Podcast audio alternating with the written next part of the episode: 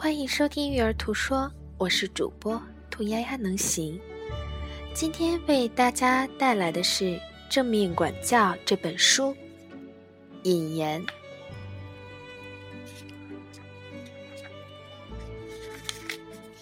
让我激动不已的是，《正面管教》已经出版发行了二十五年，并且现在已经被公认为是一部经典。更让我激动的是，我从这么多家长和老师那里听到。正面管教怎样让他们的家庭和课堂发生了巨大的改善？下面这两条评论就是其中的代表。执教二十五年之后的今天，我就要退休了。孩子们在这二十五年中的变化多大呀！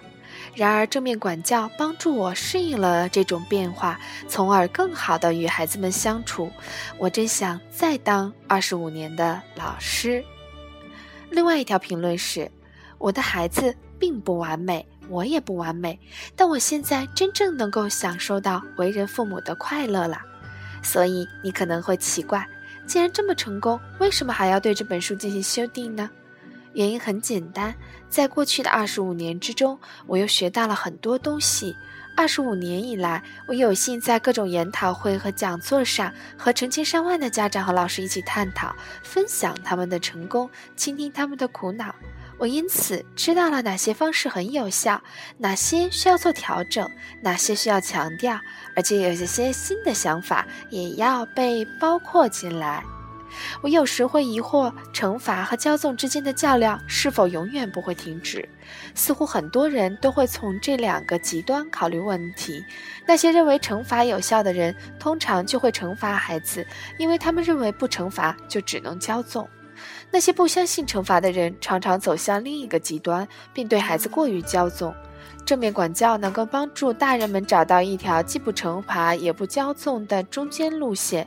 正面管教倡导的是和善而坚定，并且把有价值的社会技能和生活技能教给孩子。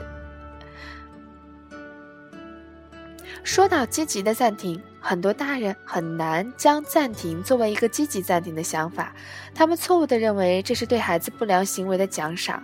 然而，当他们真正理解惩罚和爬行动物脑所造成的长期效果，他们就能看到积极暂停的好处。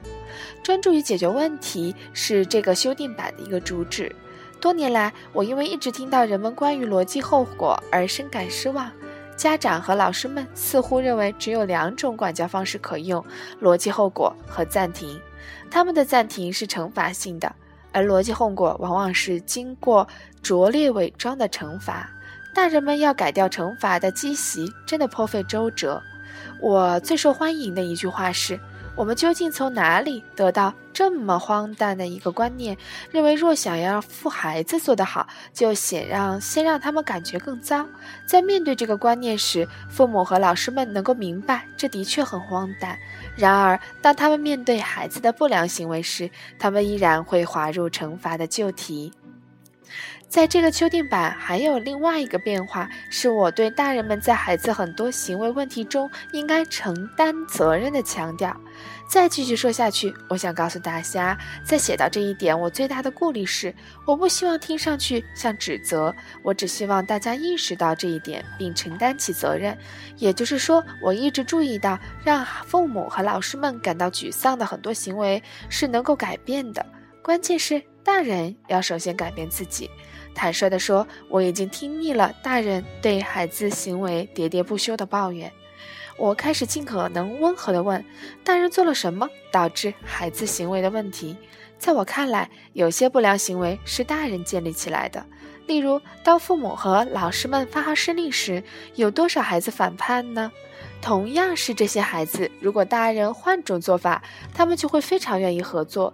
比如，让孩子们在家庭会议或班会上参与解决问题，或者帮助这些孩子建立起自己的日常惯例，然后问他们：“咱们达成一致的是什么？”或者“你现在该做什么？”当然，这不会对每一种情形都管用。这就是为什么要有这么多正面管教的原因。你的性格对孩子的影响是全新的一章，有助于大人们理解自己性格中的优点和缺点会对孩子造成什么影响。感谢你的收听。